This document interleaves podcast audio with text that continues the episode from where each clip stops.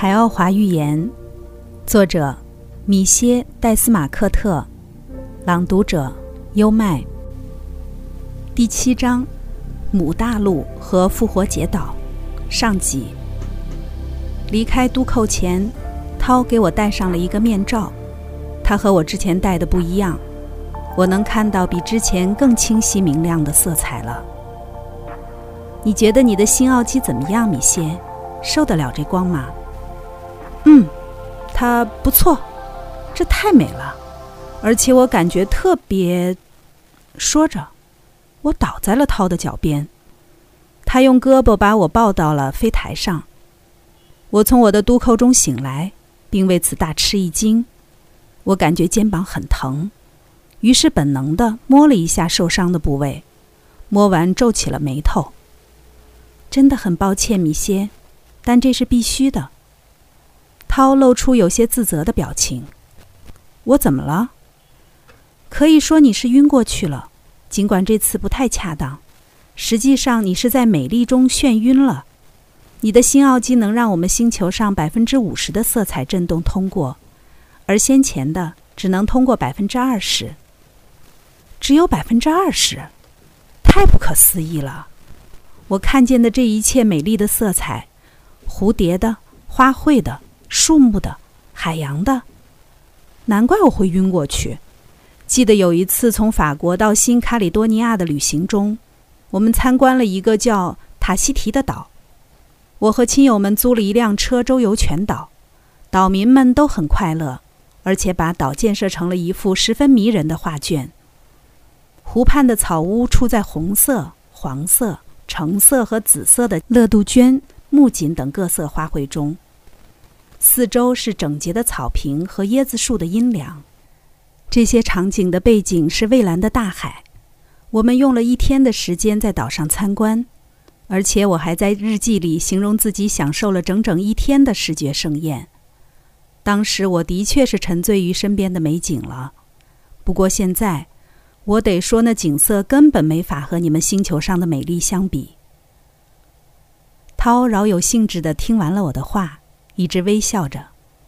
他将手放在我的额前，并说道：“现在休息吧，米歇。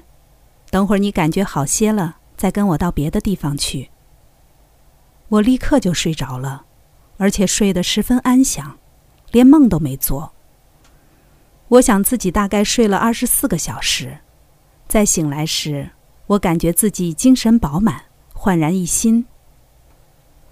涛在那儿，拉涛利和比阿斯特拉也来了，他俩已经恢复了正常的身高。于是我立刻问起了这件事儿。这样的变形不需要多少时间，米歇，比阿斯特拉解释道。但这并不重要。今天我们要带你参观一下我们国家的一些事物。还要给你介绍一些非常有趣的人。拉涛利靠过来，用指尖碰了碰我的肩膀，就是涛捏过的地方，疼痛感立刻就消失了，而且一阵幸福的震动传遍了全身。他笑着将新面罩递给了我。到了外面，我发现自己仍需眯着眼睛阻挡光线。涛用手示意我爬上拉提沃科，这是我们飞台的名字。其他人都选择单独飞行，他们在飞台附近飞来飞去，就像在玩一场游戏。他们的确是在玩儿。在这颗星球上，居民们看起来都处在恒久的快乐中。唯一我觉得严肃的，实际上甚至是有些严厉的，是那七位圣贤长老涛拉。尽管他们举手投足间都充满了仁慈的气息。我们在离水面数米的高度快速飞行着，尽管周围事物不断勾起我的好奇，我还是得经常闭上双眼，使它们从明亮中恢复。尽管如此，我似乎要适应它了。我好奇的是，如果涛给了我一个能让百分之七十或更强光线穿过的面罩，我能受得了吗？很快，我们就到了大陆的边缘。海浪拍击着绿色、黑色、橙色和金色的礁石，浪花折射出的红晕，在中午垂直照射的阳光下，营造出了令人十分难忘的可爱效果。那道彩色的光带，要比地球上的彩虹晶莹一百倍。我们上升到大约两百米的高度，并在大陆上空继续飞行。涛带我们飞到了一片平原的上方，在那里，我看见了各式各样的动物，有长得像小鸵鸟的两条腿的动物，还有一些四条腿的动物，它们长得像猛犸，但个头是地球上的两倍。我还看见了奶牛和河马在并肩吃草，那奶牛和我们地球上的太像了，我不禁指着一群同涛说起他们来。就像一个在逛动物园的兴高采烈的孩子，他开心地笑了。我们这里为什么不能有奶牛啊，米歇？看那儿，你可以看见驴，还有那边长颈鹿。虽然它们多少要比地球上的高，看呐，这群马儿一同奔跑的样子是多么的可爱。我激动不已，可在这场经历中，我不总是这样激动吗？只不过激动程度的轻重不同罢了。真正让我说不出话来的是，这反应让我的朋友们感到有趣。我看见那些马长着非常漂亮的女子的头，有些的头发是金色的，还有些是红褐色和棕色的，甚至还有些是蓝色的。在奔跑时，它们经常飞到数十米的空中。啊，是的。它们的确有翅膀，而且每次在用完后都收拢于体侧，感觉有些像在船只前后飞翔的飞鱼。他们抬头看着我们，在试着和拉提奥科一比快慢。涛降低了速度和高度，使我们靠近到离他们几米的距离。让我更惊讶的事情发生了，这些马女。在用一种可以听出来是人声的声音冲我们喊叫，我的三个同伴用相同的语言回应着，这无疑是一场愉快的对话。但我们并没有在低空停留太久，因为有些马女飞得很高，几乎就要碰到飞台，这样可能会伤到它们。平原的一些地方有小丘凸起，大小全都一样。我问起了他们。比阿斯特拉解释说，这些山丘在几百万年前曾是火山。我们下方植被的繁茂程度一点儿也不比我们刚到海奥华时体验过的那个森林。相反，这儿的树是一小片一小片的聚在一起，高度没有超过二十五米的。当我们经过时，上百只白色的大鸟腾空而起，然后在一个安全距离外降落。一条宽阔的河流向天边，慵懒地蜿蜒向前，将平原分成几块。我可以看见一些小都扣聚集在河的弯曲处。涛在河面上驾驶着拉提奥科，并在我们靠近这些建筑时把高度降到了水面。我们在一个位于两个都扣间的小广场上着陆，随后立刻被居民们围了起来。他们并没有推搡或拥挤着靠近我们，而是停下手头的事情后，静静地走了过来。他们围成了一个圆圈，里面的地方宽裕到足以让所有人都有平等的机会和一个外星人面对面。我又一次被震撼了，因为除了五六个人显得老一些，其他所有人看起来又都是同样的年纪。年长在这里并不低人一等。而是增添了一种令人惊叹的高贵。之前我一直困惑于这个星球上没有儿童的身影，然而在这片居住区靠过来的人中，我看到了六七个孩子，他们很讨人喜欢，而且看上去十分稳重。就孩童而言，涛说他们应该是八九岁。自从来到海奥华，我还没有过能看见这么一大群海奥华人的机会。环顾四周，我可以感受到他们的那种平静和矜持，以及我之前愈发期待看到的，他们脸上的那种非同寻常的美丽。他们长得非常相似，就像都是兄弟姐妹一样。可是，难道我们在遇到一群黑种人或亚洲人时的第一印象不也是这样吗？实际上，和我们在地球上的人种内部一样，这些人之间也同样存在着面部特征上的差异。他们的身高在两米八到三米之间，身材是那么的匀称，看着就是一种享受，既不太强健，也不太弱小，也没有任何残疾。他们的臀部较男性要大一些，不过我后来才知道，他们中的一些人曾生过小孩儿。所有人都有一头秀发，大多数是金黄色的，还有一些是铂金或铜黄色的。偶尔还有明亮的板栗色，还有一些人像涛和毕阿斯特拉一样，上唇长着细微的绒毛。不过除此之外，这些人完全没有任何体毛。这当然不是我当时观察到的，而是后来偶然有一次机会，我从很近的距离看一群在日光浴的人时发现的。他们的肤色使我想起了善于防晒的阿拉伯妇女。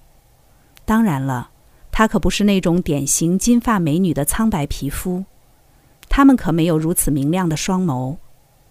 的确，我周围这些淡紫和蓝色的眼睛都太过明亮。如果当时我是在地球上，我可能会怀疑她们是不是失明了。她们的长腿和臀部使我想起了我们的女子长跑运动员，她们的乳房美丽而匀称。说到这个。读者就可以理解，当我第一眼看见涛时，误把她当成女巨人的原因了。我觉得地球上的女人极可能会非常羡慕这些人的乳房，而男人则会为之而高兴。我已经叙述过涛面部的美丽了。这群人中有些人也有着类似的经典特征，而对于另一些人，我想用迷人或可爱来形容他们。尽管每张脸的形状和特征都稍有不同，但看起来都像出自同一位艺术家之手。每张脸都有着其独特的魅力。然而，最为重要的是，在他们的神态、举止和风度中，智慧的气质尤为突出。总的说来，这些把我们围起来的人让我无可挑剔。他们微笑着表示欢迎，露出一排完美的皓齿。这个躯体上的完美倒没有使我吃惊，因为涛曾讲过，他们随意更新机体细胞的能力，所以他们没有任何理由让这些高贵的身体衰老。我们打扰到他们的工作了吗？我向刚好在我身边的毕阿斯特拉问道。不算不上，他回答说，这座城里的大多数人都在度假。这里也是人们来禅坐冥想的一个场所。三位长者走了过来，涛让我用法语向他们问好，而且声音要大到足以让每个人都能听见。我想我是这么说的：“我很高兴来到你们中间，并欣赏你们美妙的星球。你们都是幸运的人，而我，我也愿意和你们生活在一起。”这段话引起了一阵欢呼，不仅因为他们中的大多数人听到了一种前所未有的语言，还因为我说的内容。他们靠心灵感应理解了它。比阿斯特拉示意我们跟着那三位长者。他们领我们走进了一个都扣。当我们七个人都舒服地坐好后，涛开口了：“米歇，现在我要向你介绍。”拉提欧努斯，他用手指向三人中的一位，我冲他鞠了一躬。拉提欧努斯已经活了约一万四千地球年，他是地球上母大陆的末代国王。我不明白，你是不想明白，米歇？还有，此刻你和地球上的许多同类很像。我肯定看起来很惶惑苦恼，因为涛。比阿斯特拉和拉涛利都大笑了起来。别做出那种表情，米歇，我只是想稍微刺激你一下。现在，当着拉提欧努斯的面，我要给你讲下你们星球上一个使众多专家困惑的谜团。这些专家，我得多说一句，应该用他们宝贵的时间去发现更有意义的事情。我将揭示不止一个，而是若干个困扰他们的谜团。我们的座位是围成一个圈的。涛坐在拉提欧努斯的旁边，我坐在他们对面。就像我在咱们来海奥华的途中讲过的那样，巴卡拉蒂尼人在一百三十五万年前到达了地球，三万年后降临的可怕灾难裂出了新的海洋，并导致了新的岛屿，甚至是大陆的出现。我也提到过，一块巨型陆地从太平洋中部升起，这块大陆被称为拉玛，但你们更熟悉它被称为母的名字。它在升起时是一整块，在两千年后被地震分成了三大块。随着时间的推移，植被出现在了这些陆地上，它们大部分都位于赤道区域，草原出现，森林形成。慢慢的，动物通过连接母大陆和北美洲的非常狭窄的地峡，迁移到了母大陆。黄种人较好的承受了巨变的惨重后果。是他们首先建造了船只去探索海洋。大约三十万地球年前，他们在母大陆的西北部登陆，并最终在那里建立了一个小部落。这个部落在后来的世纪里几乎没有扩大，因为他们在移民上有困难。要讲清原因会花很长时间，而且我们现在也不需要关心这个。大约二十五万地球年前。阿瑞姆 X 三星上的居民，就是我们在来的途中曾停下来在上面采集样本的那个星球上的居民，进行了一次横穿你们太阳系的星际远航勘探。在探索了土星、木星、火星和水星之后，他们在地球上中国所在的位置着陆了。在那里，他们的飞船引起了人群极大的恐慌。因为他们有着火龙从天而降的传说，恐惧和猜疑最终使他们攻击了外星人，而后者也被迫用武力自卫，但这是他们所厌恶的，因为他们不仅技术发达，还有着高度精神修养，他们对杀戮深恶痛绝。他们离开去继续探索地球，结果发现母大陆最吸引他们，其中有两个主要原因。首先，这个大陆基本无人居住；第二，就其所处的纬度而言，它是一个真正的天堂。自从和中国人发生冲突后，他们就变得特别谨慎，并认为建设基地是明智之举。这样，如果再遇到地球人的严重敌对行为，他们也好有个退避之处。我还没讲他们探索地球的原因。他们想从阿瑞姆 X 三星上移民几百万人，因为那颗星球上已经出现了令人不适的人口膨胀。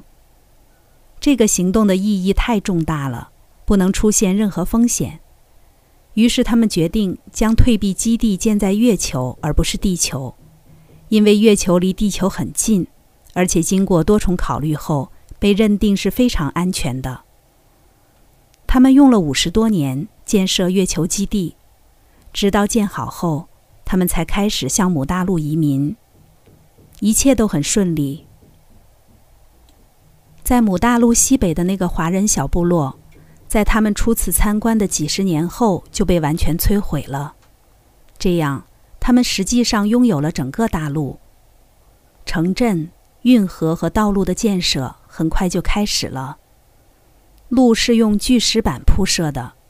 他们的常用交通工具是一种飞行车，和我们的拉提沃科没什么差别。他们从自己的星球上引进了一些动物，比如狗和球鱼。阿瑞姆 X 三上的人非常偏好球鱼，还有猪。当他告诉我这些被引进的动物时，我想起了自己之前在那颗著名的星球上看见猪和狗时的震惊感。一下子，我想明白了很多。